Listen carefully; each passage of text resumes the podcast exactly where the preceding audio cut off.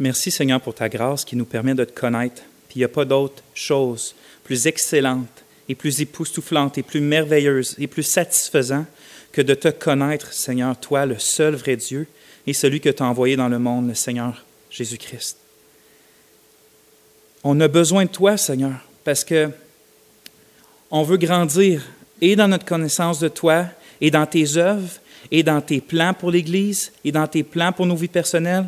Seigneur, on ne veut pas être des enfants emportés à tout vent de doctrine. On ne veut pas être trompés par les euh, fausses idéologies, par les fausses euh, pensées qui véhiculent en dehors et en dedans de ton Église. Seigneur, on veut être gardé de tout ça. C'est pour ça qu'aujourd'hui, on te supplie, Seigneur, qu'on entende ta parole et que ta, ta parole soit réellement proclamée aujourd'hui, Seigneur. Tu connais mon fardeau, tu connais mes peurs. Seigneur, tu sais que je ne veux pas que ce soit une séance d'information. Seigneur, je désire prêcher ton nom. Je désire prêcher ta vérité. Et je désire moi-même entendre ta vérité, Seigneur. Je sais que des gens ici ont été blessés. D'autres agissent par crainte quand il concerne tes dons miraculeux, tes dons spirituels. Seigneur, je te prie que ni nos peurs, ni nos craintes, ni nos blessures euh, dirigent nos pensées par rapport à ça, mais que seulement ta parole, qui est le surfondement de toute chose, nous dirige, Seigneur. Puis qu'en tant qu'Église locale, on puisse réellement manifester l'Esprit comme toi tu l'entends. Premièrement, en sainteté, en amour et en foi, mais Seigneur aussi par tous les dons que tu distribues pour l'édification de ton peuple. Donc on t'en prie dans le nom de Jésus pour la grande gloire de ton nom. Amen. Je suis vraiment content d'être avec vous autres, frères et sœurs, encore une fois. Euh, il y a là deux semaines, on a continué le sujet des différents dons miraculeux que l'Esprit de Dieu distribue euh, à certains membres du corps de Christ, que ce soit euh, une fois ou plusieurs fois, peu importe, qui distribue, on sait, selon sa parfaite et bonne et souveraine volonté. On sait que quand Dieu distribue quelque chose, c'est toujours parfait, puis quand il ne le fait pas, c'est toujours parfait.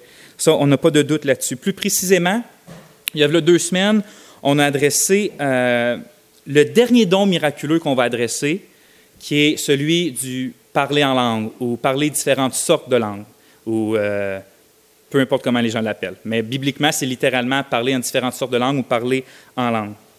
Je vais vous rappeler la méthode que j'ai pensé être la plus appropriée pour, euh, pour approcher ce sujet-là, pour qu'on comprenne plus d'une façon équilibrée et biblique qu'est-ce que c'est vraiment le parler en langue la méthode utilisée. Rappelez-vous que les deux endroits dans le Nouveau Testament où que ce don-là est euh, parlé, est adressé, c'est dans le livre des Actes, où qui est, il n'y a pas d'enseignement sur le parler en langue, mais où qu'on voit qu'il est expérimenté, il est vécu. Hein, il, arrive en Acte 2, puis ensuite de ça, Acte 8, Acte 11, on le voit se remanifester. Puis aussi, de façon plus didactique, c'est-à-dire enseigner qu'est-ce que c'est dans l'épître, euh, la première épître de Paul aux Corinthiens dans les chapitres 12 à 14. C'est les deux places où qu'on voit ce don-là. Par conséquent, la méthode que je vous ai proposée, c'est celle de parcourir le livre des actes, premièrement, pour y voir ce qu'on peut apprendre sur la nature et la fonction de ce don-là. Donc, la première chose que j'ai proposée, j'ai dit, on va commencer par le commencement, on va aller dans les actes, puis on va voir qu'est-ce que ça nous apprend sur ce don-là. Ensuite de ça, on va aller faire la même chose dans le livre de 1 Corinthiens, chapitre 12, 13, 14. Puis ensuite de ça, qui est finalement, on va synthétiser tout ça, puis on va dire, euh, on va dire qu'est-ce que c'est finalement une, compréhension saine, équilibrée, puis surtout biblique de ce que ce don-là, aussi controversé malheureusement aujourd'hui, euh, est véritablement. Qu'avons-nous vu jusqu'à maintenant? J'aimerais ça rappeler rapidement deux choses très importantes du dernier message.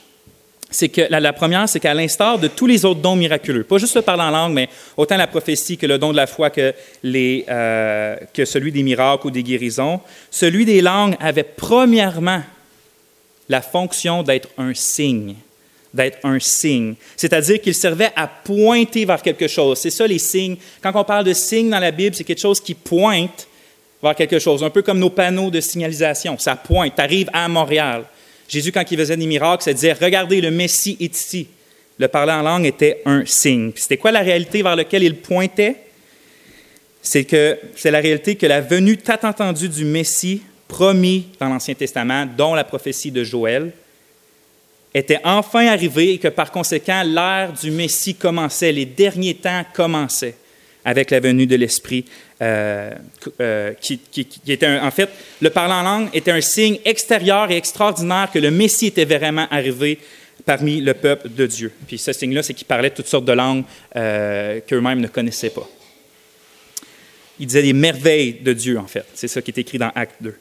La deuxième chose importante qu'on a vue, c'est que ce don-là miraculeux n'était absolument pas, mais absolument pas, un signe sûr et certain d'une conversion à Christ, ou même d'un niveau de spiritualité élevé. C'est des gens qui se convertissaient. Euh, souvent, par exemple, pour le niveau spirituel, des gens qui se convertissaient, qui sont des bébés dans la foi, pouvaient expérimenter le parler en langue, ce qui montre que ce n'est pas un grand niveau de spiritualité, en fait, c'est des bébés dans la foi. Puis d'autre part, plusieurs et plusieurs conversions dans les actes se passent sans jamais que le parler en langue soit euh, décrit ou ou, qu'on témoigne que, oh, regardez, à chaque conversion, il y a un parler en langue. Ce n'est pas ça qu'on voit dans les actes. Les diverses mentions de la manifestation de ce don dans les actes étaient pour démontrer que la communauté du Messie dépassait les barrières culturelles et même théologiques, hein, les paradigmes que les Juifs avaient, l'Évangile ne peut pas dépasser les Juifs, en fait. Ça venait briser ça, puis ça montrait que, en fait, c'est tous ceux qui se confiaient en Dieu par l'Évangile du Christ qui étaient vraiment inclus dans le vrai peuple de Dieu. C'est pas à cause que tu étais fils d'Abraham que tu étais nécessairement le peuple de Dieu. C'est si tu mettais ta foi, si tu te repentais de tes péchés, que tu mettais ta, foi dans le Seigneur Jésus-Christ, tu faisais vraiment partie du peuple de Dieu, que tu sois un Samaritain ou que tu sois même un païen, un chien, comme qu'ils vont les appeler. C'est ce qu'on avait vu. Euh, puis par là, on voyait que comment l'Esprit, à chaque fois qu'il passait une barrière culturelle, il manifestait cette vérité-là, c'est que les, le même esprit qui avait fait parler les Juifs à la descente de l'esprit à la Pentecôte et qui parlait en langue, les Samaritains ont parlé en langue et les païens ont parlé en langue aussi quand l'Évangile a franchi ces barrières-là. Manifestant quoi? Que le même esprit qui était dans les Juifs, et c'était celui qui était dans les Samaritains, qui était dans les païens. Donc, il y a un seul peuple de Dieu uni sans distinction. C'est ce que ça voulait montrer. Alors, souvenez-vous bien de ceci, on avait fini le message avec ça. Le don des diverses sortes de langues ou en fait n'importe quel don miraculeux, n'est jamais, mais jamais une marque obligatoire et certaine de conversion, de maturité spirituelle. Je l'ai dit avant mon gros paragraphe, puis je le redis après, puis je l'ai dit la dernière fois. Parce que souvenez-vous ce que je vous avais dit la dernière fois, le prophète Balaam, que Dieu a utilisé pour bénir son peuple et prophétiser sur son peuple, est finalement décrit comme un faux prophète qui a fait tomber son peuple dans le péché. Ce n'est pas décrit comme un super serviteur de Dieu, Balaam, au contraire, mais Dieu a prophétisé au travers de lui. J'aurais pu aussi vous mentionner, mais je l'ai oublié la dernière fois où j'avais juste pas assez de temps. Les Corinthiens eux-mêmes, dans le premier chapitre, sont décrits comme ayant tous les dons pour persévérer jusqu'au retour du Seigneur, dont les dons miraculeux, dont le parlant en langue, et qui pourtant, dans leur Église, en tant qu'Église locale, étaient pleins de divisions et même d'immoralité sexuelle. Et aucune discipline, aucun ordre. Et pourtant, il y avait tous les dons spirituels. On voit par là que c'est aucun signe de maturité avoir un don spirituel.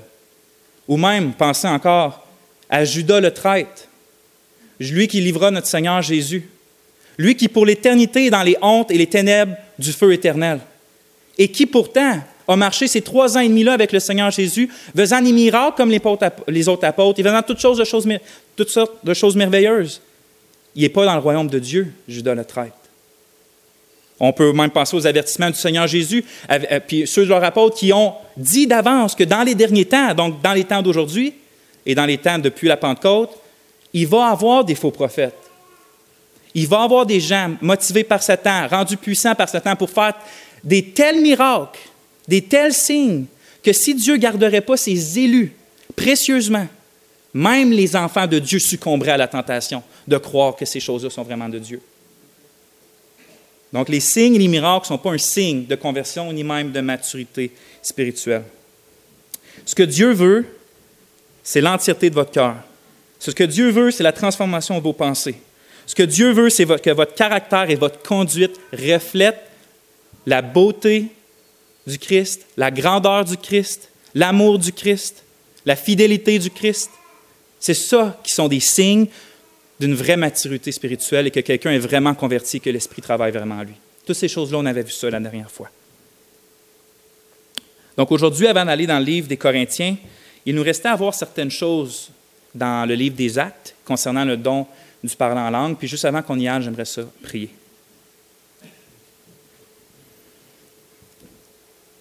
Comme on vient de le voir, Seigneur, merci que on n'a pas à courir après une manifestation d'un don particulier dans notre vie pour se sentir véritablement ton peuple. Ton esprit dit à notre esprit que nous t'appartenons, ô notre Père. Et on voit l'œuvre de ton esprit dans notre imperfection, dans nos chutes, Seigneur, on voit ton esprit qui nous convainc et qui nous ramène toujours à Christ. Et je veux te dire merci, puis je veux que tout le monde, Seigneur, sente combien, euh, combien tu travailles en eux, au travers des choses que tu désires vraiment voir en eux. Seigneur, merci. Aide-nous dans le reste du message. Amen. Donc, il nous reste à voir, la dernière fois, on avait vu la fonction du don des langues dans les actes, puis là, on va voir la nature du don des langues dans les actes. Je, contraste fonction puis nature. Quand que je parle de fonction, je veux dire à quoi qui sert, c'est quoi le but de ce don-là? Qu'est-ce qu'on avait vu que ce don-là avait comme premier but d'être un signe euh, d'inauguration de l'ère de l'esprit, de l'ère messianique. C'était ça son but premier dans les actes. Quand je parle de nature, je veux dire à quoi ça ressemblait, qu'est-ce que c'était essentiellement ce don-là? Euh, donc, on va voir maintenant à quoi il consistait. Mon premier point, la nature du don des langues dans le livre des Actes, et pour ça, je vous refais retourner dans Acte 2. On va lire encore les 13 premiers versets ensemble. Donc, Acte 2.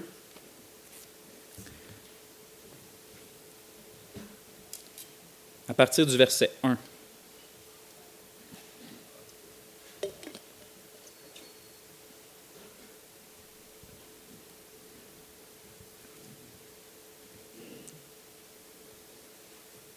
L'acte acte 2, on va lire les versets 1 à 13. Comme ça se lit la parole de Dieu. Alors que le jour de la Pentecôte avait son accomplissement, ils étaient tous ensemble dans un même lieu. Et il vint tout d'un coup du ciel un son, comme d'un souffle violent et impétueux qui remplit toute la maison où ils étaient. Et il leur apparut des langues divisées, comme des flammes de feu. Elles se posèrent sur chacun d'eux. Alors ils furent tous remplis de l'Esprit de l'Esprit Saint et commencèrent à parler en d'autres langues selon que l'Esprit leur donnait de s'exprimer. Or, il y avait, séjournant à Jérusalem, des Juifs, hommes pieux, appartenant à toutes les nations qui sont sous le ciel. Au bruit qui se répandit, la multitude s'assembla et fut bouleversée parce que chacun les entendait parler dans sa propre langue. Ils étaient stupéfaits et dans leurs étonnements, ils euh, disaient, voici tous ces gens qui parlent ne sont-ils pas des Galiléens? Et comment se fait-il que nous les entendions, chacun dans sa propre langue, celle du pays où nous sommes nés? Parthes, Mèdes, Élamites, nous qui habitons la Mésopotamie, la Judée, la Cappadoce, le Pont et l'Asie, la Phrygie et la Pamphylie, l'Égypte et la région de Libye, voisine de Cyrène, et nous, Romains, qui séjournons ici, aussi bien juifs que prosélytes, crétois et arabes, nous les entendons annoncer dans nos langues les choses magnifiques de Dieu. Ils étaient tous stupéfaits dans leur perplexité. Ils se disaient l'un à l'autre, qu'est-ce que cela veut dire? D'autres disaient en se moquant, ils sont pleins de vin doux. Voici donc le premier principe biblique concernant la nature du don, c'est-à-dire en quoi consiste ce don-là dans le livre des Actes. Le premier, c'est qu'il consistait à parler dans un langage humain, un vrai langage humain, inconnu de celui qui parlait, inconnu de l'orateur. On a lu au verset 4 que les disciples étaient euh, réunis, furent tous remplis de l'esprit et commencèrent à parler en d'autres langues. La question, c'est de savoir c'est quoi ces autres langues-là? Il y a toutes sortes d'avis, il y a toutes sortes de, propositions, mais à mon avis, euh, la compréhension la plus naturelle que les premiers lecteurs de Luc ont probablement eu, quand ils ont lu ça, c'est qu'ils pensaient à d'autres langues humaines, tout simplement.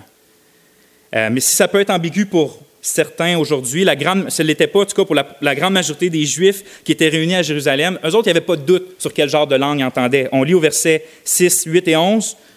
Au bruit qui se répandit, la multitude s'assembla et fut bouleversée parce que chacun les entendait parler dans sa propre langue. Ils étaient stupéfaits et dans leur, étonnement disaient, Voici tous ces gens qui parlent, ne sont-ils pas les, des Galiléens? Et comment se fait-il que nous les entendions chacun dans sa propre langue? Et un peu plus loin, c'est dit, Nous les entendons annoncer dans nos langues les choses magnifiques de Dieu.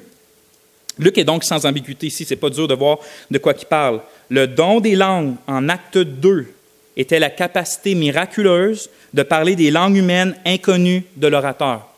Tout le monde à ce moment-là, les Juifs, presque la totalité, c'est sûr qu'ils parlaient tous l'araméen et le grec. Mais pas tous parlaient tous les langues. Je veux dire, les Juifs, ils se comprenaient quand ils venaient à Jérusalem, c'était normal pour un Juif de connaître l'araméen, puis dans la culture euh, de l'époque, l'Empire romain, c'était la langue officielle, le grec. Donc, probablement que chacun, chacun des Juifs parle l'araméen et le grec. Mais quand ils se réunissent là, puis quand certains entendent parler dans sa propre langue native, l'autre dans sa propre langue native, peu importe, tu vois par là que le don était des vraies langues humaines. Mais quelques-uns, des fois, qui argumentent que ce n'est pas juste le don des langues qu'on voit ici, mais c'est aussi le don d'interprétation des langues.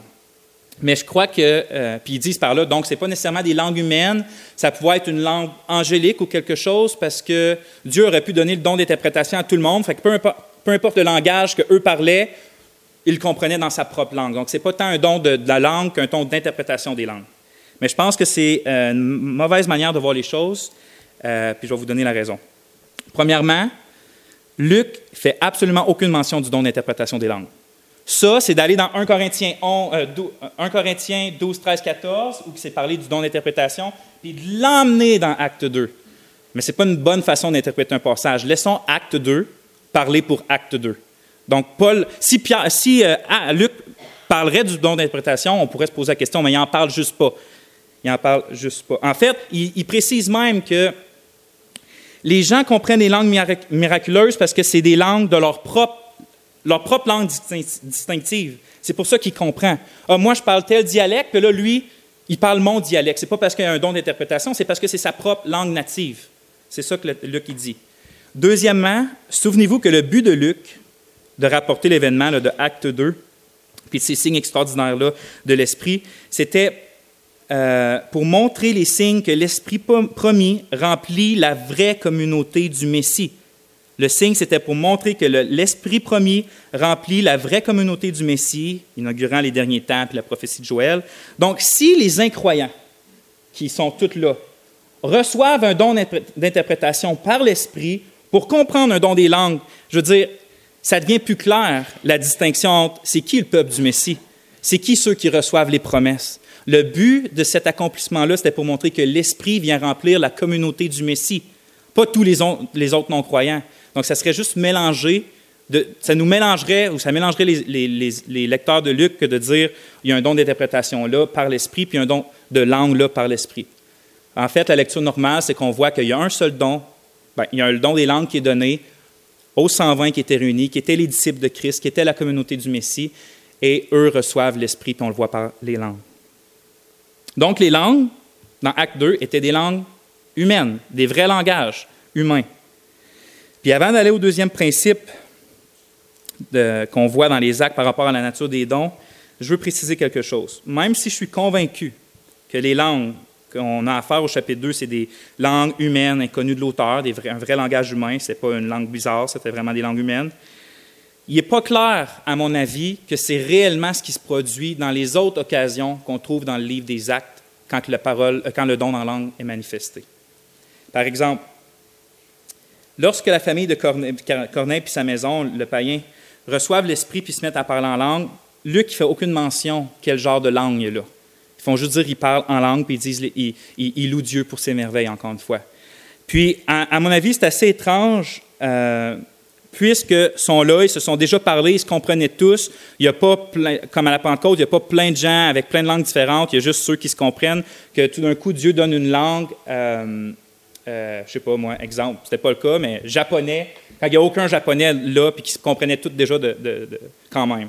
Euh, je ne veux pas être dogmatique là-dessus. Je ne suis pas en train de dire que ce n'était pas des langues humaines qui parlaient là, mais je vais faire attention avant d'affirmer que c'est absolument des langues humaines qui affirmaient là, parce que le texte ne le dit pas. il nous le dit dans Acte 2, mais il ne nous dit pas dans les autres. Fait que moi, je reste un peu, je me recule, puis je ne veux rien affirmer là-dessus. Maintenant, je prends une gorgée d'eau, puis on va reprier, puis on va continuer.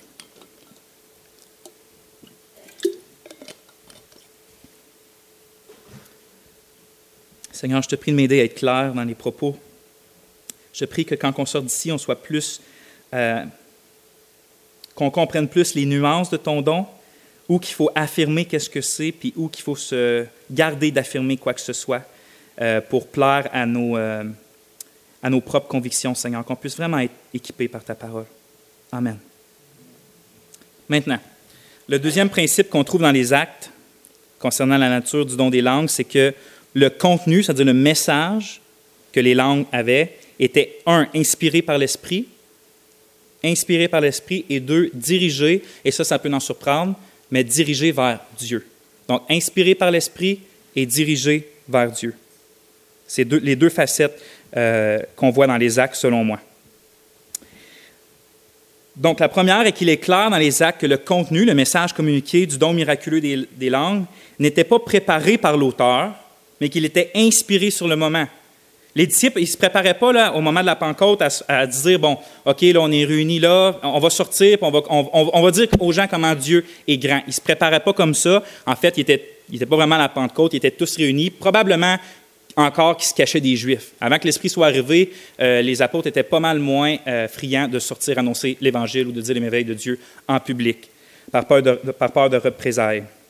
Mais quand c'est écrit, ils furent tous remplis de l'Esprit Saint, il est écrit qu'ils commencèrent à parler en d'autres langues selon que l'Esprit leur donnait de s'exprimer. Pour moi, je ne pense pas que ce que l'Esprit leur donnait, c'est simplement de pouvoir s'exprimer dans une autre langue. Mais je pense qu'il leur donnait le contenu même de ce qu'il allait dire dans l'autre langue. Il n'est pas naturel pour moi de voir la scène comme si tout d'un coup tous furent remplis de l'esprit, puis là, ils se rendent compte qu'ils sont en train de parler d'une manière bizarre, parce que souvenez-vous, ils ne savent pas quelle langue ils sont en train de parler, c'est connu de l'auteur. Puis là, ils se disent Ah, pourquoi pas profiter de l'occasion pour aller dire dans cette langue-là que je que je ne comprends pas des merveilles de Dieu. Pour moi, ça ne fait pas naturel de lire le passage comme ça. Il me semble beaucoup plus naturel de voir la scène comme des gens qui, tout d'un coup, sont remplis de l'Esprit de Dieu, puis qui sont puissamment, pas juste remplis de l'Esprit de Dieu, mais qui sont puissamment conduits par lui pour aller déclarer les choses que l'Esprit leur donne de dire. Un peu comme le don de prophétie, un peu comme n'importe quel don miraculeux où que l'Esprit te saisit et te fait faire ce qu'il veut faire. Pour moi, c'est plus naturel de voir le passage comme ça. Je pense que c'est comme ça que Luc le décrit. Alors, comme le don de prophétie, celui qui parle en langue est immédiatement conduit à prononcer des choses inspirées par l'Esprit de Dieu. Ça ne vient pas de son propre fond, ça ne vient pas de sa méditation, ça ne vient pas de sa propre volonté. Souvenez-vous, c'est un don miraculeux. C'est la grande différence entre, par exemple, le don de prédication, où il y a une préparation des études et que Dieu est capable d'expliquer la parole, ou tout simplement un don miraculeux qui arrive, puis bang, tout d'un coup, tu sais ce que l'autre pense dans son cœur, puis tu peux lui dire. Exemple. C'est différent.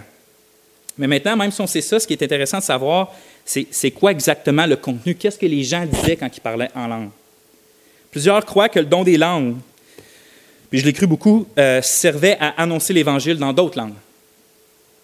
Mais personnellement, même si j'ai été convaincu de ça dans le passé, je crois plutôt maintenant qu'il est impossible d'affirmer ça à partir des données qu'on a dans le Nouveau Testament. Puis je vais dire pourquoi. Les seules fois où est rapporté ce que disaient les disciples qui parlent en langue, dans les actes, nous indique que le contenu, c'était plutôt des louanges envers Dieu, envers Dieu qu'un discours d'évangélisation. Regardez en Acte 2, 11. On lit encore une fois, nous les entendons annoncer, le mot grec pour annoncer pour autant dire exprimer, dire prononcer, dans nos langues, les choses magnifiques de Dieu.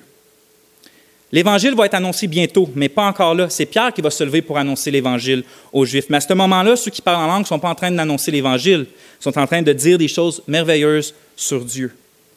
Un autre place, lorsque Corneille et sa maison se mirent à parler en langue, la même phrase grecque qu'on vient de lire est utilisée, puis on lit ça. Car ils les entendaient parler en langue, en parlant des païens, et magnifier Dieu. Je ne crois vraiment pas, encore une fois, qu'il est naturel de penser que Pierre annonce l'Évangile aux païens, la maison de Corneille, l'Esprit tombe sur eux, puis à leur tour, ils se mettent à annoncer en langue l'Évangile à Pierre. Je pense que ce n'est pas naturel. On voit plutôt, en fait, l'auteur dit, il magnifiait Dieu en langue. Magnifier Dieu, c'est-à-dire il disait des belles choses sur Dieu. Il, parlait comment Dieu était grand et beau et magnifique.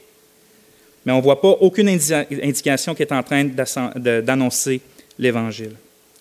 Ça a servi à amasser des foules pour que les gens entendent l'Évangile. Les foules sont venues, ils se sont demandé, on ne sait pas trop combien de temps s'est passé, puis à un moment donné, Pierre se lève et annonce l'Évangile là. Donc, on pourrait dire que c'est un peu une pré-évangélisation, mais une évangélisation en soi, je pense que c'est trop poussé de dire que oh, Dieu se servait absolument des langues pour aller annoncer l'Évangile à des nations qui n'avaient jamais entendu l'Évangile, puis le faire dans leur propre langue. Je ne pense pas que les données bibliques peuvent nous faire aller jusque-là. C'est pour ça que je dis que dans les actes, puis je crois que c'est aussi le cas, comme on va le voir tantôt dans un Corinthien, le don des langues est premièrement dirigé vers Dieu et non vers les hommes. Est premièrement dirigé vers Dieu et non vers les hommes, parce que dans les actes, c'est ce qu'on voit. On voit des gens qui s'émerveillent devant Dieu et qui montent, des, que des louanges montent vers Dieu. Puis je ne suis pas en train de dire que Dieu n'utilise jamais les langues pour parler, euh, pour évangéliser. Je suis pas, Dieu est Dieu, il est dans les cieux et il fait ce qu'il veut. Mais ce que je dis, c'est que les données bibliques ne nous montrent pas que ça, ça arrive, selon moi. Quoique Dieu, s'il décide de le faire, puis s'il l'a déjà fait, gloire à lui.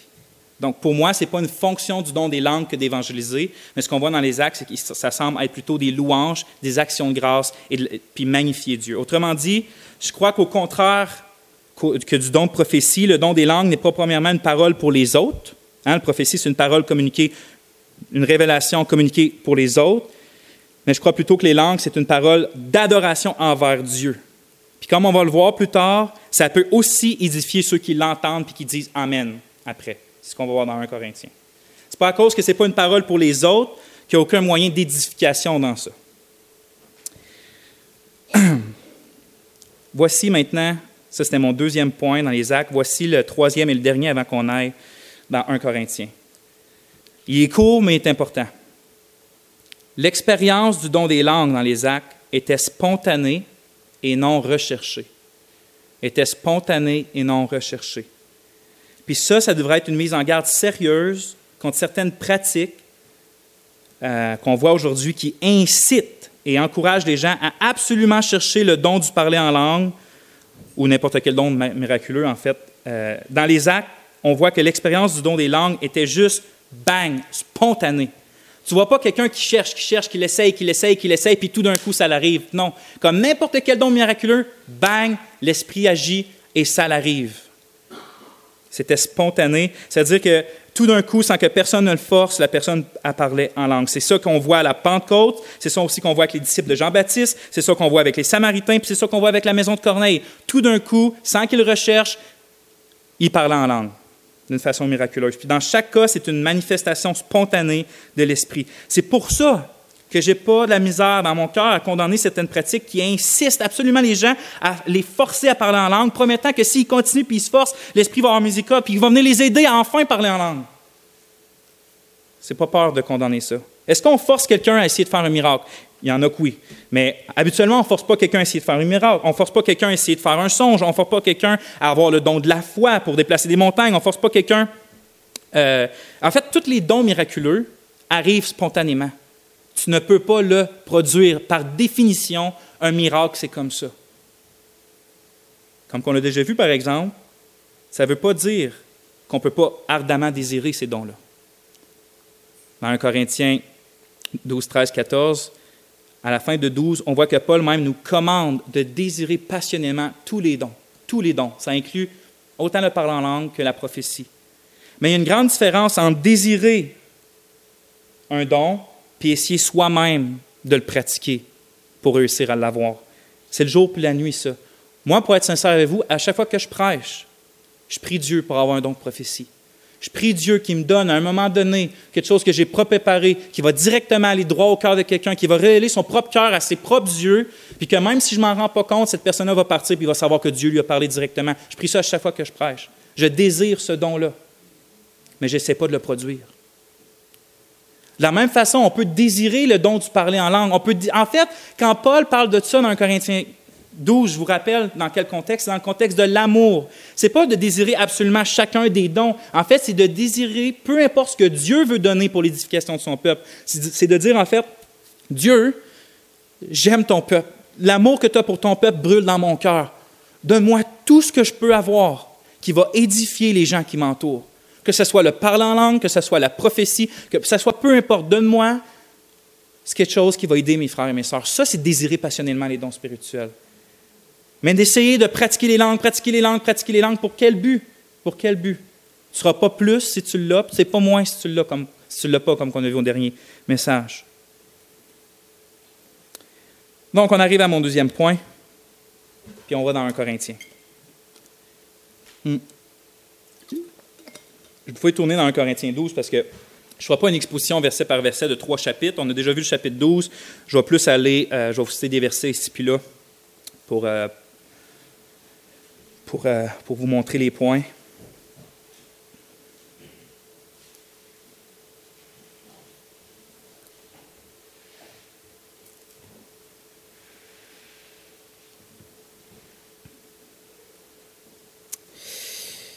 Donc, on se tourne enfin vers 1 Corinthien pour voir ce que l'enseignement de Paul sur les dons des langues nous apprend sur celui-ci. Et euh, comme vous allez le remarquer dans Paulon, il y a certains aspects qui vont rejoindre ou qui vont être identiques à ce qu'on a déjà vu dans les actes, que ce soit par, rapport à la nature du don. Mais vous allez remarquer qu'il y a des choses qui, si, si c'est vraiment ça que la Bible dit, ça semble être différent de ce qu'on voit dans les actes. Euh, qu'il va y avoir des différences dans certains aspects du don. Puis c'est pour ça que je tiens à faire une exhortation avant de sauter dedans. Euh, parce que j'ai pu remarquer que dans les différents débats sur les dons, euh, sur ce don-là, dans les différents milieux évangéliques, en général, il y a une présupposition que, puis ça c'est la présupposition, que le don des langues dans les actes et celui dans 1 Corinthiens doit être à tout point identique. Absolument. Sinon, ça veut dire qu'il y a une contradiction. Il y a comme cette présupposition-là qu'ils doivent absolument être identiques, sinon ça veut dire qu'il y a une contradiction. Ce qui fait en sorte que tel groupe qui désire harmoniser les deux, ben, vont euh, mettre l'accent sur le livre des Actes plutôt que sur le livre d'un Corinthien, ce qui va leur faire arriver à des conclusions comme que la seule fonction du don des langues, c'est d'être un signe, puis rien d'autre. Donc, plus de signes, plus de langue. Puis de l'autre côté, tu as certains groupes qui vont mettre plus l'emphase sur ce qu'on trouve dans 1 Corinthien, que ça va, ça va surplomber ou ça va être supérieur à ce qu'on voit dans Actes, puis ils vont baser leurs conclusions là-dessus.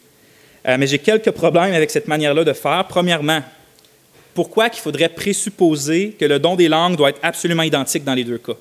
Premièrement, c'est la, la, chose me demande pourquoi on a cette présupposition-là? On a déjà vu que les dons miraculeux peuvent être vraiment variés, autant dans leur fonction, dans ce qu'ils font, que la façon qu'ils se manifestent. Prenez juste le don de prophétie. Ça peut être des songes, ça peut être une parole, ça peut être une vision, ça peut être. Tu peux les nommer dans la Bible comment ce don-là se manifeste. Et même dans sa fonction, on a vu qu'au premier siècle, la fonction première, un peu comme les, langues, c'était de, c'était une de leurs fonctions de fonder le fondement de l'Église, de mettre le fondement de l'Église en ayant des révélations spéciales pour révéler c'était quoi l'Évangile.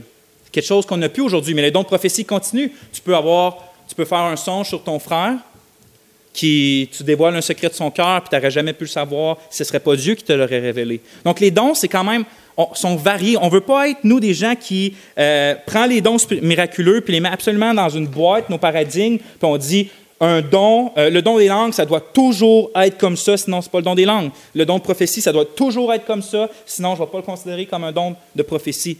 Habituellement, la Bible parle beaucoup plus largement des dons. Juste dans Acte 2, on le voit. On voit que les gens parlent en langue, mais ce qui arrive, selon Pierre, c'est l'accomplissement que les gens vont prophétiser. Donc, pour Luc, il n'y a pas de problème à dire que le parler en langue rentre dans la grande catégorie des prophéties. Méditez là-dessus. Vois, lui, c'est très large la façon qu'il parle des dons. Donc, c'est ça. Je voulais juste pas qu'on s'enferme euh, dans des boîtes. Deuxièmement, qu'est-ce que j'ai la misère avec cette façon-là d'interpréter les choses? C'est que le même esprit qui a inspiré Luc, c'est le même esprit qui a inspiré l'apôtre Paul. Puis on ne doit pas favoriser l'un sur l'autre, comme si l'un est plus inspiré que l'autre. Si Luc, ça donne qu'il parle d'une fonction du don des langues, puis ensuite de ça, on se tourne vers Paul, puis on voit que Paul parle d'une autre fonction sans nommer celle de Luc, on ne va pas conclure qu'une contradiction, on va juste conclure que le don des langues a de l'air d'avoir plusieurs fonctions, tout simplement. On n'est pas obligé d'essayer de les faire fitter un et l'autre. Laissons la Bible parler, laissons Luc parler pour ce qu'il va écrire par l'Esprit, puis laissons Paul parler pour ce qu'il va écrire par l'Esprit. Donc, ayant donc précisé cela, répondons premièrement à une question que je pense que la plupart se posent quand on lit un Corinthien puis le don des langues. Est-ce que dans un Corinthien, le don des langues est comme dans Acte 2, c'est-à-dire un vrai langage humain? Est-ce que c'est comme ça dans, les, dans 1 Corinthien? Puis je vous avoue que je n'ai pas vraiment la réponse à ça. J'ai mon idée basée sur des versets puis certaines interprétations, mais je suis loin, loin d'être dogmatique. Ça veut dire je suis loin, loin, loin de dire que c'est la pure vérité simple et que je ne changerai jamais d'idée si on me convainc du contraire par la parole de Dieu. Je le crois, je le crois vraiment. Euh, mais même si certains affirment le contraire, à mon avis, il n'est pas si évident de savoir si Paul parle seulement de des, de, des langues humaines, ou si en plus il inclut le langage des anges, ou si il parle d'une sorte de c'est pas vraiment un langage, mais c'est plutôt un code exprimé d'une façon, puis tu le don d'interprétation pour l'avoir, ou même si c'est un mélange de tout ça. J'ai une réponse à ça, mais je ne suis pas prêt à dire que c'est euh, si évident que ça euh, quand on étudie ces trois passages-là. C'est pas pour rien, en fait, qu'il y a des, des, des, des, livres entiers consacrés à savoir qui, qui, a la bonne interprétation là-dedans. C'est pas si simple que ça. Ce que je crois, par exemple, c'est que le don des langues, dans un Corinthien, pouvait aussi se manifester d'une manière autre que par un langage humain inconnu de celui qui parle. Je le répète, je crois que le don des langues dans un Corinthien pouvait aussi se manifester d'une manière autre que par un langage humain inconnu de celui qui parlait. Comme je vous ai dit, je me garde une certaine réserve, mais je vais vous dire pourquoi j'affirme ça.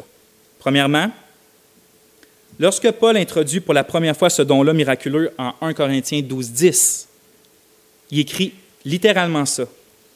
À un autre encore, en parlant des différents, dons de l'esprit, à un autre encore diverses sortes de langues.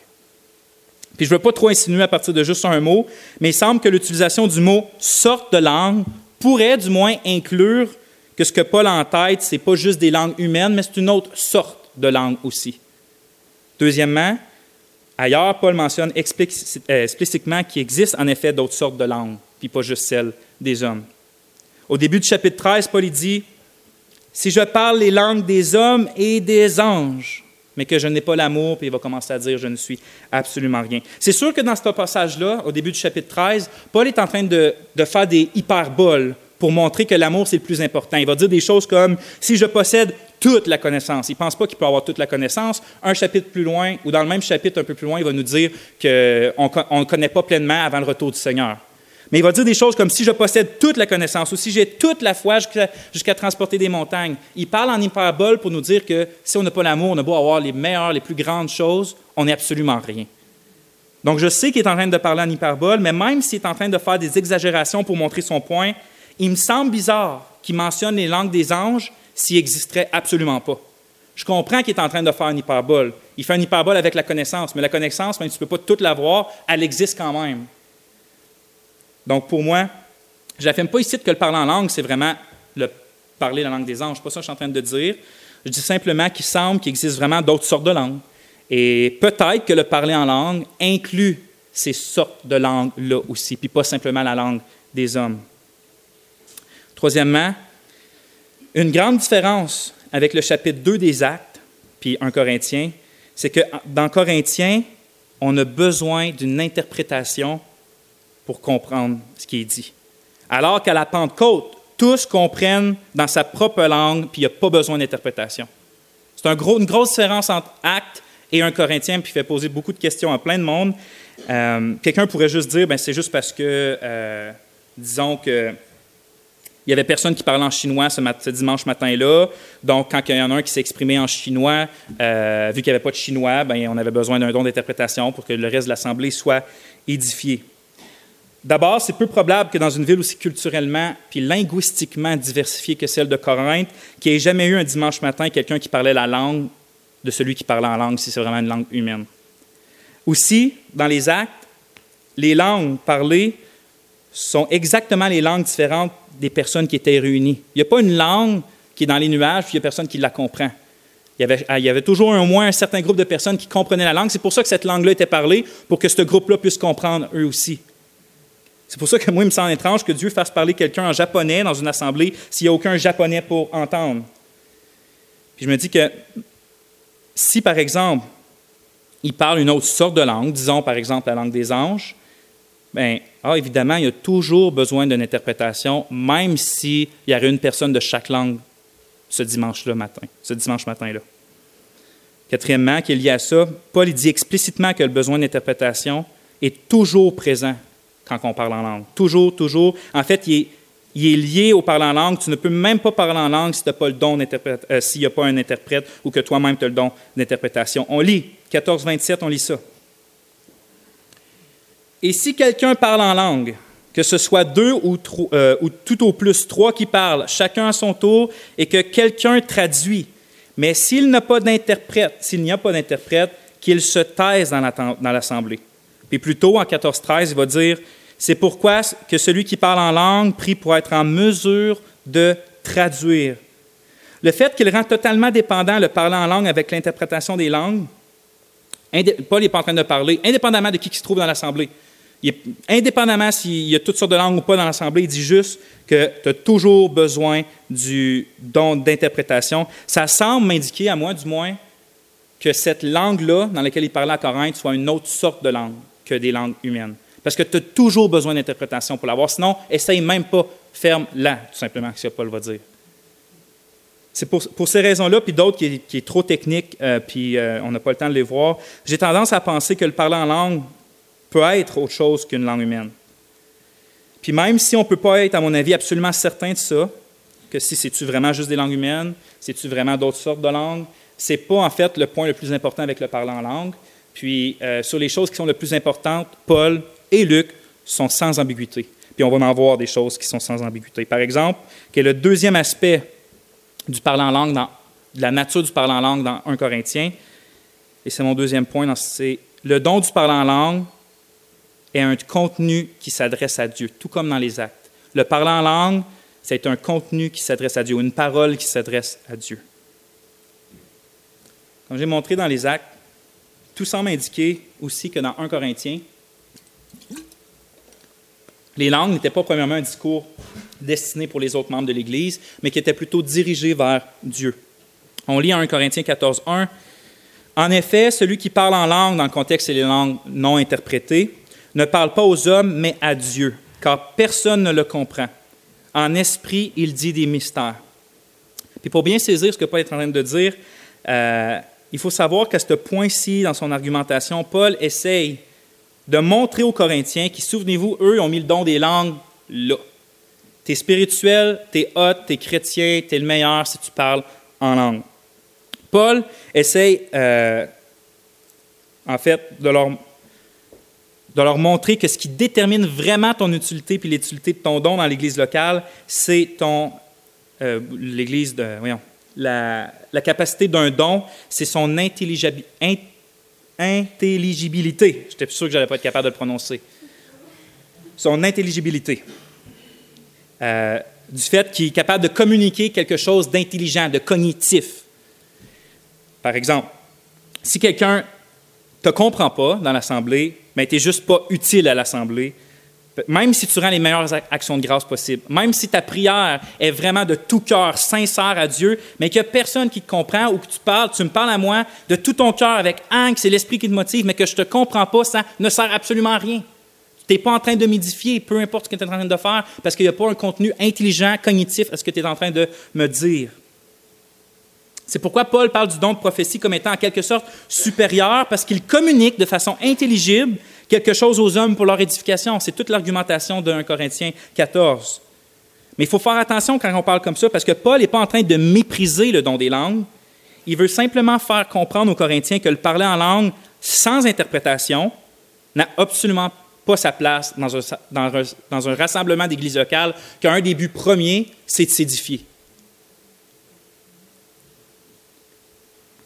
Mais de l'autre côté, s'il y a une interprétation, par exemple, c'est là que souvent les gens, je pense, qui oublient, Paul équivaut le parler en langue avec le don de prophétie. Il écrit, au verset 14-15, Celui qui prophétise est plus grand que celui qui parle en langue, sauf si ce dernier traduit, afin, afin que l'Assemblée reçoive de l'édification. C'est-à-dire que si quelqu'un parle en langue et qu'il y a une traduction, il n'y a pas d'affaire, si une traduction, ça veut dire que ça devient intelligent, les gens comprennent, les gens peuvent être édifiés. Le don de prophétie n'est pas supérieur au don des langues. C'est deux dons différents qui accomplissent des buts différents. Ben, un seul grand but qui est l'édification, mais de moyens, par des moyens différents.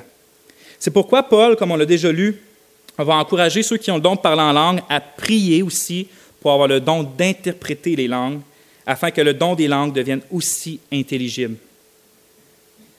Je me suis posé rendu là. Alors, qu'est-ce que communique celui qui parle en langue? Qu'est-ce qu'il dit? Au verset 1, comme on a lu tantôt, il semble que les langues non interprétées constituent des paroles adressées à Dieu. On lisait, celui qui parle en langue ne parle pas aux hommes, mais à Dieu. Mais je crois que même quand ils sont interprétés, les langues demeurent des prières, des actions de grâce et des bénédictions dirigées premièrement vers Dieu. Regardez les versets 13 à 14, puis on va les lire ensemble. Les versets 13 à 14. C'est pourquoi, dit Paul, que celui qui parle en langue prie pour être en mesure de traduire. Car si je prie en langue, mon esprit est en prière, mais mon intelligence est sans fruit. Alors que faire? Je prierai avec l'esprit, mais je prierai aussi avec l'intelligence. Je chanterai avec l'esprit, mais je chanterai aussi avec l'intelligence. Autrement, si tu as béni avec l'esprit, comment celui qui est dans la position d'un homme simple dira-t-il Amen? À ton action de grâce, puisqu'il ne sait pas ce que tu dis Car toi, tu rends bien grâce, mais l'autre n'est pas édifié. Dans le contexte, l'expression avec l'esprit, prier avec l'esprit, chanter en esprit, est une référence au parler en langue. Il va dire plutôt que celui qui parle en langue, sans interpréter, il dit des belles choses, des mystères en esprit. C'est vraiment le parler en langue que là. Puis quand il parle d'intelligence, donc je vais prier pas juste en esprit, mais aussi avec l'intelligence, ça fait référence à une communication intelligible dans le contexte, l'interprétation de ce que tu dis en esprit. Je dis simplement ce que Paul est en train de faire, c'est qu'il dit que c'est bien beau parler en langue, mais que dans l'Église locale, si les gens ne comprennent pas ce que tu dis, ça ne vaut pas grand-chose. Mais regardez à quoi il associe le parler en langue. Je prierai avec l'Esprit, c'est-à-dire dans le contexte parler en langue en esprit. Je chanterai avec l'Esprit. Tu as béni avec l'Esprit. Tu rends bien grâce. Toutes ces choses-là sont chanter, prier, bénir, rendre grâce. C'est, selon moi, c'est clair que le parler en langue, c'est à ça que ça consiste. Au contraire de la prophétie qui parle aux hommes pour, verset 3, l'exhortation et la consolation. Hein, la prophétie, ça parle aux hommes pour ça. Celui qui parle en langue chante, prie et rend des actions de grâce à Dieu. À Dieu. Pas premièrement aux hommes, mais à Dieu. C'est pour ça que je suis un peu sceptique, frère et sœurs, lorsque dans certains milieux, il y a des séances de parler en langue et d'interprétation qui consistent à des messages pour les gens dans la salle. Encore une fois, je ne dis pas que Dieu ne peut pas jamais faire ça puis pas, pas, parler à un homme par le don des langues, mais je dis simplement que ce n'est pas le témoignage biblique. Moi, je vois comme dans Actes, autant que dans Corinthiens, que c'est premièrement adressé à Dieu, le parler en langue. Maintenant, quelqu'un pourrait se poser la question à quoi ça sert d'abord le parler en langue, c'est mon troisième point. On va finir pas longtemps après ça. Le don du parler en langue, dans 1 Corinthiens, a pour fonction quoi? L'édification de l'Église. La fonction de signe n'est plus là après, l'ère apostolique, autant comme la fonction de signe de la prophétie n'est plus là. Plus besoin de parler en langue à chaque fois que l'Évangile passe une barrière culturelle, parce qu'il n'y en a plus de barrière culturelle à franchir. Il n'y a plus de barrière théologique à franchir. Ça a été fait dans les actes, c'est clair une fois pour toutes. Pierre l'avait compris. On sait que les païens, que n'importe qui qui croit au Seigneur Jésus est pleinement le peuple de Dieu, au même titre que les Juifs. Ça ne veut pas dire que, par exemple, c'était le seul signe. On voit dans un Corinthien qu'un autre, la seule fonction, on voit dans un Corinthien que l'une de ces fonctions-là était aussi l'édification du peuple de Dieu. Rappelez-vous que tous les chapitres 12 à 14 d'un Corinthien sur les dons spirituels a pour but de quoi? De montrer que l'amour est absolument essentiel à tout dans l'Église et que par conséquent, les dons sont donnés par Dieu dans le but de premièrement édifier les autres. Premièrement édifier les autres. Les dons spirituels, ce n'est pas first and foremost, euh, premièrement pour toi. Encore une fois, on lit en 1 Corinthiens 12, 7. Or, à chacun, la manifestation de l'Esprit est donnée en vue de ce qui est utile. Et plus loin, au chapitre 14, verset 12. De même, vous aussi, puisque vous désirez avec ardeur les dons de l'Esprit, cherchez, oui, cherchez-les, en être abondamment doués même. Mais pourquoi? Pour l'édification de l'Assemblée, l'édification de l'Église. Je trouve ça, je trouve que ça fait drastiquement contraste avec beaucoup de mes précieux frères et sœurs qui ont, euh, comme, euh, ou même dans différents milieux, je me reprends. Je trouve que ça fait drastiquement contraste avec beaucoup de pratiques communes du parler en langue aujourd'hui, que je me disais, même avec des gens qui sont précieux pour moi. pourquoi tant de personnes cherchent tant que ça aujourd'hui à parler en langue? C'est quoi leur désir? Ce que j'ai pu remarquer, que euh, dans, c'est souvent dans le but de vivre une expérience avec Dieu, euh, pas de mauvais cœur. Ils cherchent vraiment à connaître plus Dieu, ils l'aiment, puis ils veulent être plus proches de lui. Donc, c'est souvent de vivre une expérience avec Dieu ou encore de se sentir même inclus dans certains groupes. J'ai vu ça combien de fois? que le désir qui est motivé de vouloir parler en langue, c'est d'être comme les autres, comme les autres, ou de se sentir spécial aux yeux de Dieu, aux yeux des autres. C'est complètement l'opposé de ce que Paul enseigne aux Corinthiens. C'est complètement l'opposé de ce que Paul enseigne aux Corinthiens. Le parler en langue est dans le but de, premièrement, édifier nos frères et nos sœurs. Et c'est dans ce but-là, si tu désires le parler en langue, que tu devrais, premièrement, le rechercher et le demander, dans le but d'édifier les autres. Pas d'avoir une belle, super relation avec Dieu, premièrement, par ce don-là. C'est pour édifier les autres. Qu'est-ce que ça veut dire? Est-ce que ça veut dire que quelqu'un ne peut pas parler en langue dans son intimité? Je crois qu'il peut le faire. Puis je crois qu'il va s'édifier comme Paul va le dire. Il va vraiment se faire du bien. Mais le but premier Euh, mais ce n'est pas le but premier, ce n'est pas même le but essentiel. C'est comme si moi, je passerais mon temps à prêcher dans le miroir. Je vais être édifié. Prêcher à mon âme, je vais être édifié. Mais ce ne serait pas de faire ce pourquoi le don-là est donné en premier, c'est-à-dire d'édifier et d'enseigner le peuple de Dieu. Le don est pour les autres. Le parler en langue est premièrement pour les autres. Quelqu'un d'abord peut se demander, mais comment le fait de... Si le parler en langue, c'est prier, chanter, rendre grâce, comment ça, ça édifie, c'est fait pour édifier les autres? Mais pour moi, quand je pensais à ça, la question s'efface assez facilement lorsque tu te rends compte que l'un des buts les plus essentiels des prières puis des chants dans l'assemblée qui se réunit, quand tu vas voir dans Éphésiens, quand tu vas voir dans Colossiens, c'est de s'exhorter, de s'enseigner les uns les autres. Même les chants qu'on chante et les prières qu'on fait sont là dans le but, oui, toujours dirigés vers Dieu, mais avec un but aussi quand on pense à l'assemblée réunie, que nos frères, nos sœurs puissent être édifiés par. Quand on chante, là, on va voir ça dans quelques messages, on chante pas juste à Dieu, on chante les uns aux autres les vérités à nos âmes. Quand on prie, quand tu es tout seul dans, ton placard, tu pries seul à Dieu, mais quand on se réunit, se réunit ici, tu pries à Dieu, mais aussi d'une manière qui encourage et édifie les autres. Sinon, c'est pour ça qu'on dit tous Amen. C'est pour ça qu'on dit tous Amen. On a une sœur aussi ici à l'Assemblée euh, à qui Dieu accorde souvent un chant spontané lorsqu'on prie ou même lorsqu'on étudie la parole en bas. Euh, puis personne qui l'a entendu va douter de la capacité d'édification que ces chants et ces actions de grâce qui ont été inspirés sur le moment, euh, personne ne va douter que c'est vraiment édifiant parce qu'à chaque fois on est là et on dit Amen, Amen. On finit de prier, on veut dire une parole, puis d'un coup elle arrive, elle se met à chanter un chant qui va me popper dans le cœur. C'est des vrais chants qu'elle connaît. Euh, tellement édifiant, un chant à propos au bon moment. Tellement édifiant. Maintenant, avant de terminer, J'aimerais résumer certaines choses, puis euh, terminer avec comment nous, ici à l'Église, on se conduit à l'égard du, don des diverses sortes de langues. Premièrement, le résumer. Il ne me reste pas beaucoup de temps, donc je vais, euh, je vais en dire peu. La fonction de signe du don des langues, telle que mentionnée dans les actes, est terminée. C'est pourquoi il est normal, comme tous les autres dons miraculeux, qu'une diminution soit remarquée suite à l'ère des apôtres. C'est normal qu'il y ait une diminution, puisque une de leurs fonctions est terminée, autant avec les miracles que, le don de prophétie, pas qu'ils disparaissent, il y a une diminution. Mais une autre fonction de ce don-là, comme on l'a vu, peut être expérimentée encore aujourd'hui. Lui, je parle des langues, c'est-à-dire l'édification du corps de Christ. Ça, ça ne part pas jusqu'au retour du Seigneur, jusqu'à temps que les derniers temps soient terminés. Et cette édification-là se fait par l'entremise de chants, de prières et d'actions de grâce faites en, en diverses sortes de langues puis interpréter pour que l'Assemblée puisse dire un sincère Amen et être édifiée. Et là, on pourrait se poser la question, OK, si c'est juste des prières, des chants et des actions de grâce, pourquoi Dieu le fait dans une autre langue puis pas directement? Et ça, j'ai aucune réponse.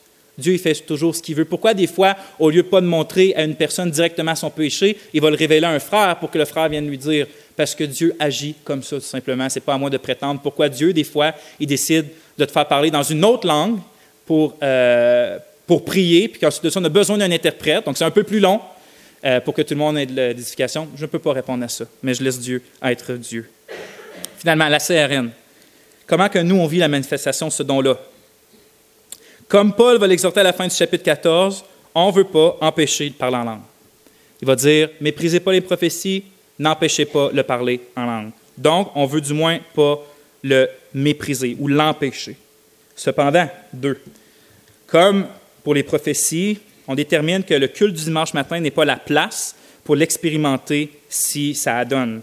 Euh, si vous êtes dans des petits groupes et que l'Esprit vous dirige dans ce sens-là, vous pensez que vous avez une langue, moi je sais, j'ai jamais vécu ça, je ne sais pas à quoi ça peut ressembler, euh, et qu'une interprétation est là en accord avec la pensée biblique, ben je vous dis, ne les méprisons pas. Nous, ici, le dimanche matin, on a décidé d'une certaine formule pour le culte, bien pensé selon les Écritures, et on trouve que c'est pour l'ordre et l'édification commune euh, précise. On ne veut pas qu'il se passe toutes sortes de choses tout le temps, mais dans les petits groupes, autant les mercredis que les autres, on ne veut pas mépriser ce que l'Esprit peut dire, communiquer ou parler ou manifester. Mais soyez toujours à l'affût et soyez toujours bibliques. Si vous croyez que Dieu vous donne de parler en langue biblique dans vos temps personnels, euh, en langue d'une façon biblique dans vos temps personnels, mais je vous dis, faites-le selon votre, conscience qui est informée par la Bible. Combien de frères et sœurs, si, ces temps-là vous dirigent plus vers Christ, vous augmentent votre amour pour Dieu, euh, vous dirigent dans la sainteté, vous fait de plus en plus aimer la parole de Dieu et non le contraire, je vais, être le dernier à vous dire c'est pas correct. Si, vous voulez, si c'est votre conscience de le faire personnellement, faites-le personnellement. Il n'y a pas de mal à ça. Mais cependant, je vous encourage quand même à faire attention parce qu'il est plus difficile d'utiliser notre intellect pour prier mais c'est Dieu qui nous l'a donné et qui le renouvelle, et par conséquent, le parler en langue, même personnel, n'est pas la manière ultime de prier, de rendre grâce. Ça peut arriver, mais pensez pas que quand on prie en langue, peut-être dans vos temps personnels, que vous avez atteint l'ultimatum de ce que c'est la prière. Dieu nous a donné un intellect, et veut toujours que notre cœur et notre intellect réussissent à avoir d'un bon accord pour lui parler et euh, s'adresser à lui. Comme, j'ai déjà, euh, comme je finis avec ça, comme j'ai déjà lu... Euh, Diokerson, je ne sais plus où, je n'ai pas réussi à le retrouver, mais il donnait cet exemple-là. C'était en Angleterre, je crois. Il y avait un pasteur, je crois que c'est presbytérien, et un autre qui était beaucoup plus charismatique. Et les deux étaient bons, commençaient à être des bons amis, décident d'aller prendre un café. Et euh, bon, ils parlaient de toutes choses, finit par parler des dons miraculeux, du don en langue. Et euh, intrigué, le pasteur charismatique adresse, euh, pose une question au pasteur plus orthodoxe, on pourrait dire, dit, si, là, mettons, mettons, je sais que vous n'encouragez pas euh, les dons miraculeux dans votre église tout ça. Si un matin, là, tout d'un coup, il y a quelqu'un qui se met à parler en langue, qu'est-ce que vous allez faire?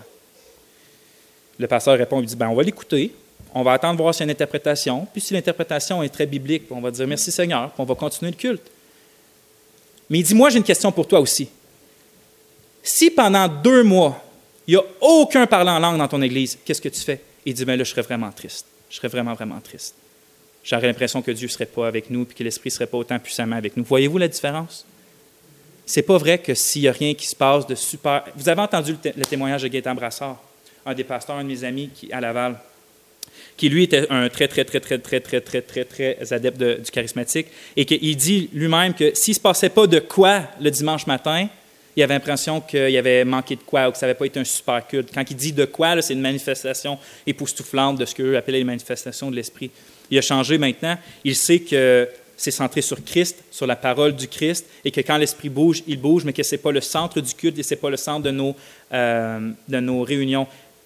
Les langues n'ont jamais été essentielles pour qu'une Église soit une Église. Il y a des choses essentielles à une Église. L'amour, la foi, la vérité, euh, la confession de la foi, le repas du Seigneur, le baptême, tout ça, c'est des choses essentielles. Jamais les dons miraculeux, ce n'est. Des fois, il y a des périodes que Dieu passe par des dons miraculeux. Pendant des années, il fait des, choses incroyables. Puis d'autres, des fois, Dieu n'en fait pas. Puis il continue de faire des choses incroyables sans les dons miraculeux, avec plein de conversions puis des réveils. C'est pas à nous. Jugeons pas la spiritualité d'une Église, encore une fois, par ces manifestations-là. Donc, c'est comme ça que nous, on approche ça. Ce n'est pas essentiel ici, le parler en langue. En fait, ben, vous, connaissez l'Église, il n'y en a pas vraiment. Euh, il y en a qui le font seuls, mais il n'y en a pas vraiment dans les cultes publics. Puis si ça arrive, ça l'arrivera, puis si ça n'arrive pas, ça n'arrive pas, tout simplement. On bénit Dieu dans les deux cas et on va prier après ce verset-là que j'aimerais conclure. Quoi mieux conclure que les paroles mêmes de Paul sur la fin de la discussion du parlant en langue, puis de la prophétie, 1 Corinthiens 14, 36, 40, il dit ça. La parole de Dieu est-elle sortie de chez vous, ou est-ce à vous seul qu'elle est parvenue? Si quelqu'un pense être prophète ou spirituel, qu'il reconnaisse que ce que je vous écris est le commandement du Seigneur. Et si quelqu'un est ignorant, qu'il soit ignorant.